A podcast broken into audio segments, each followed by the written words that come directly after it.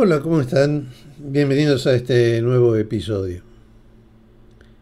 En el mismo vamos a conversar sobre el cuidado que debemos tener al desarrollar y transmitir las ventajas y beneficios de nuestro producto o servicio, comúnmente llamado el relato. Por eso hemos denominado a este episodio Realidad mata relato. Y justamente no vamos a hablar de política. Aprovecho de invitarlos para suscribirse al podcast, así reciben notificaciones de nuevos episodios. Es habitual que desde el nacimiento de nuestro servicio o producto expliquemos de qué se trata, qué necesidad satisfacemos, sus beneficios y demás.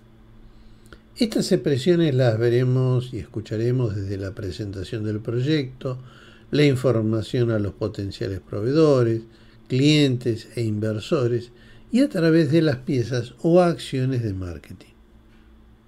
El cuidado a tener es cuál es el contexto donde se inserta nuestro servicio, qué evolución puede tener y cómo nos afectará positivo o negativamente.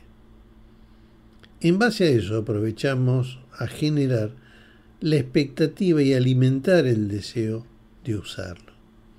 Si bien es importante tener una visión a largo plazo, el excedernos en generarle expectativas al cliente pueden acarrear dolores de cabeza y pérdidas económicas. Administrar la comunicación es eh, fundamental, sobre todo si tenemos filiales, lo que ocurre en Casa Central ha de ocurrir en las filiales, por lo cual debe tener alineadas las comunicaciones en tiempo real. Eso nos va a ayudar mucho. ¿Mm? Sobre todo que estamos en tiempos de eh, licencias, eh, royalties que damos, um, franquicias, llamadas así. Les paso a comentar un ejemplo de lo que deseo expresar. Voy a tomar como ejemplo Uber. Uber ha dado mucho que hablar y sigue dando que hablar en nuestro país. Se han generado muchas protestas. En algunos lugares les logró acuerdos de funcionamiento, en otras no. Actualmente hay bastante silencio en torno a ella, aunque sigue funcionando. Pero el pasado 30 de octubre salió a la luz un artículo del New York Times realizado por Greg Bensinger, donde comenta la realidad de Uber en Estados Unidos. Lo publicó el diario La Nación. Varias promesas expresadas por Uber al mercado no se están cumpliendo y además de acarrearles millones de dólares de pérdida, los está llevando a cerrar unidades de negocio.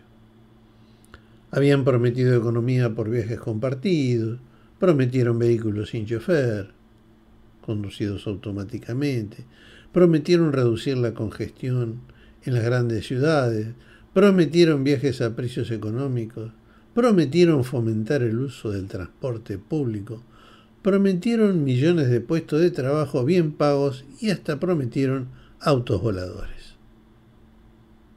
¿Qué tal, no? Nada de esto sucedió, lo revelaron los estudios de universidades americanas que siguieron el modelo y de analistas privados. Si bien se prometían muchos beneficios, la realidad demuestra que no es así. La contaminación ambiental no se ha reducido, ya que si bien la gente no usa su auto, el Uber, al estar permanentemente en funcionamiento, incrementa la emisión de gas de efecto invernadero. Además han incrementado los costos del viaje en un 30%. Los compromisos manifestados desde el año 2016 a la fecha fueron ilusorios. La gente no aceptó los viajes compartidos. Se observa un incremento en la compra de autos. Los viajes con autos autónomos fueron dejados de lado y la división autos-robot fue vendida a Toyota.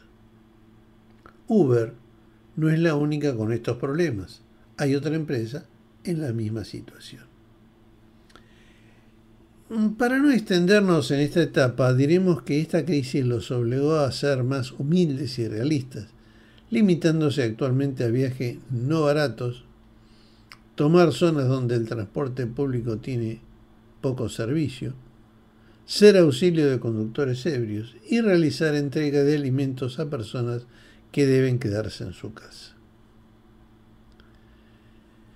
Se entiende que esto ha afectado seriamente sus finanzas. Han perdido unos 6.800 millones de dólares. Y la credibilidad es baja. Al día siguiente, el domingo 31 de octubre, el diario Clarín, aquí en la Argentina, publica comentarios vertidos por representantes de Uber en la Argentina en el ciclo El mundo que viene, en el panel Las nuevas formas de transporte. Allí los representantes de Uber hablaron de vehículos eléctricos y autónomos.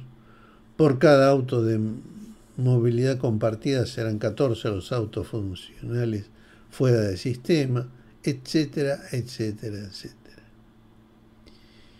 Si ella no funcionó, ¿no deberíamos ser más responsables y realistas, dado el momento que vivimos aquí en la Argentina?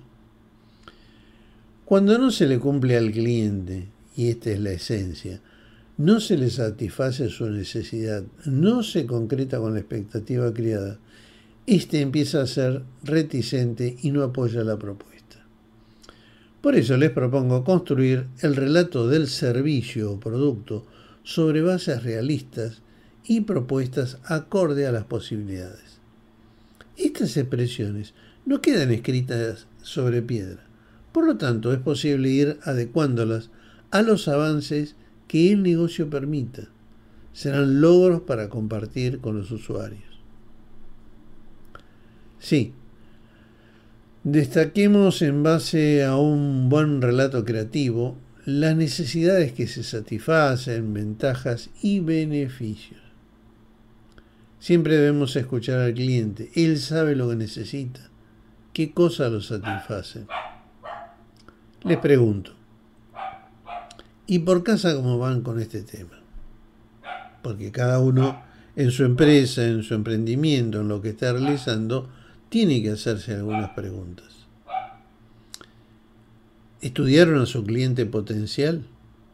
¿Definieron su estrategia de marketing?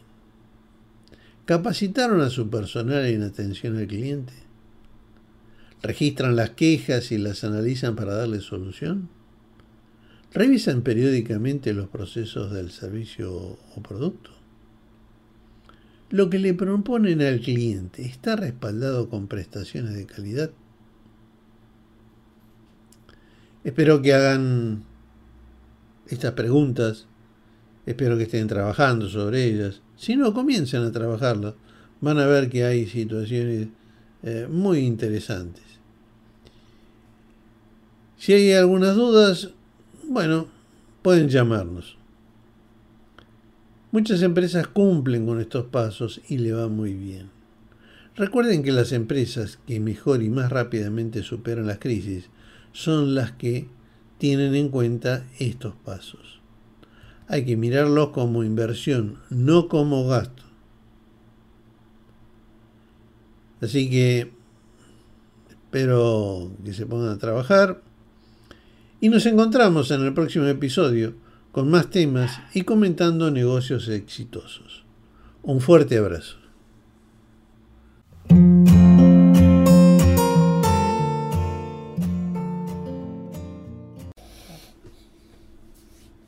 Un tema interesante para tener en cuenta, para revisar si lo estamos haciendo, es el mantenimiento preventivo en toda empresa, grande, chica, que tenga un proceso de producción, que tenga una necesidad de continuidad, que el brusco corte de ese proceso genere graves inconvenientes, eh, es importante pensar en el mantenimiento preventivo.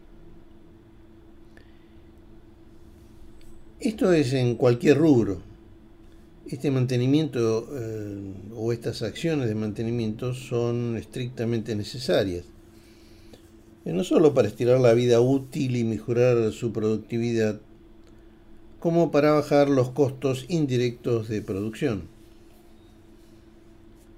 Eh, ahí tenemos que tener en cuenta los costos generados por la falta de mantenimiento suelen terminar siendo entre 5 y 10 veces más caros que los costos directos.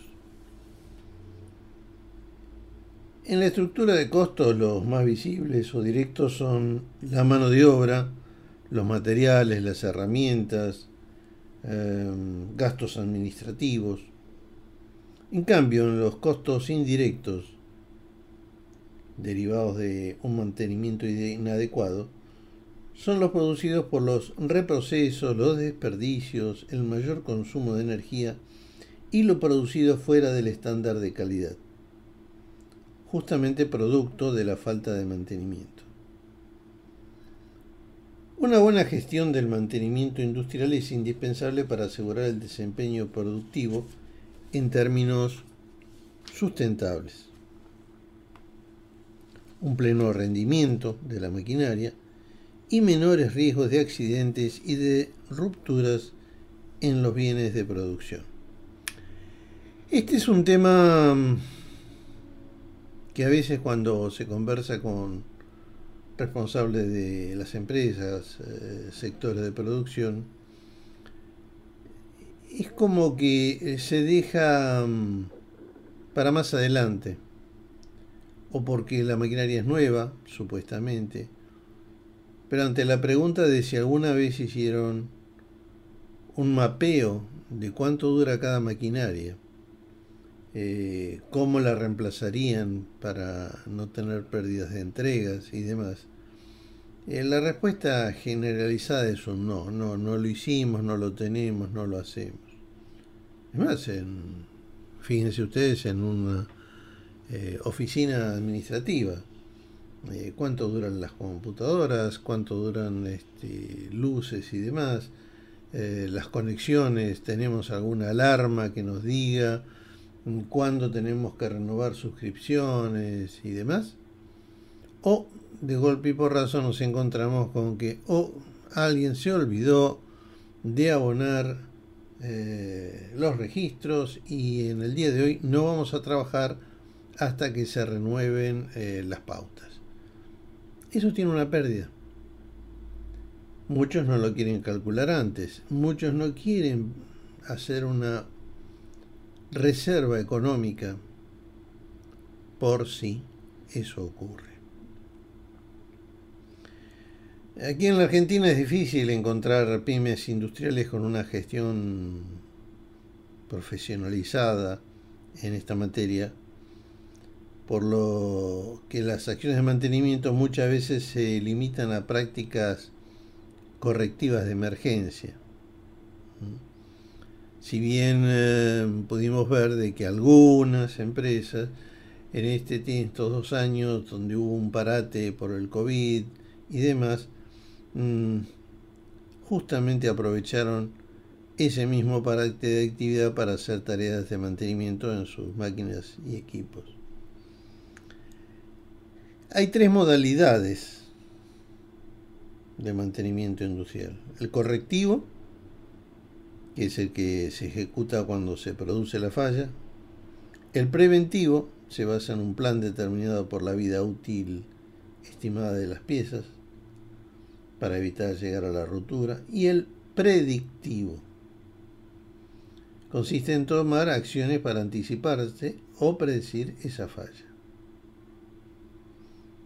Uno de los pilares eh, de una acción de mantenimiento adecuada es el grado de profesionalización de quienes estén a cargo, tanto sea propios como de terceros.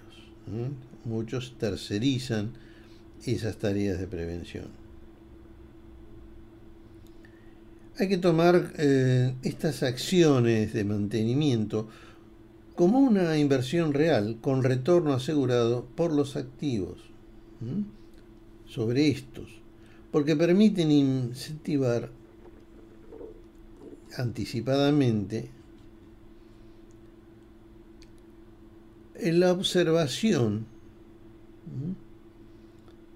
sobre posibles problemas, estados y condiciones operativos anormales. En este sentido, las rutinas de mantenimiento preventivo y la aplicación de técnicas de mantenimiento predictivo contribuyen a reducir el mínimo la falla de los equipos de estas tareas. Eh, por lo tanto, mm, creo que a la pregunta de qué estamos haciendo, que decíamos en, en, en la charla anterior, eh, es decir, bueno, ¿cómo estamos con esto? Lo hemos previsto, lo hemos hecho. En el mantenimiento, recordemos que en el mantenimiento predictivo se logra la detección temprana de anomalías en el funcionamiento de las piezas o componentes del equipo. ¿Mm? Normalmente el predictivo resulta más económico debido a que las piezas se cambian cuando realmente están desgastadas. Hay a esta altura de la vida hay una ayuda muy grande eh, con tecnología para realizar estas predicciones. Y hay mucha experiencia con empresas dedicadas y especializadas en esto. No olviden tenerlo en cuenta, eh, dado que eh, a veces el apuro al romperse una máquina por salir adelante, no tenemos ni contabilizamos, como decíamos antes, todo aquello que sale de, de calidad, que el desperdicio que se produce y después eso se reflejan en los balances. ¿Por qué perdimos tanto? ¿Qué es lo que ocurrió? Y en realidad eh, es mucho mejor prevenirlo. Hay muchas empresas, no digo que sean miles, pero sí hay muchas empresas que cuentan hacer estos trabajos con su personal y dentro de lo que podría ser una capacitación lo toman sin tener que eh, hacerlo en ese momento, lo toman, veamos, ¿qué ocurriera si se nos para tal máquina? ¿Qué es lo que pasa? ¿Qué tenemos que hacer? De ese ejercicio, de las opiniones de los operarios, de los colaboradores, de los ingenieros, va surgiendo un plan, una idea, algo que voy a poder valorizar, voy a poder prever. En algunos casos se llega a decidir invertir en una máquina más una máquina es ahí, tenerla como backup en vez de hacer este si yo no puedo definir cuándo reemplazarla o material o qué otro lugar puedo utilizar para producir si en el que estoy está colapsado. Así que tienen bastante para pensar deseo que lo hagan. Y ya saben, cualquier cosa, se ponen en contacto con nosotros. Gracias.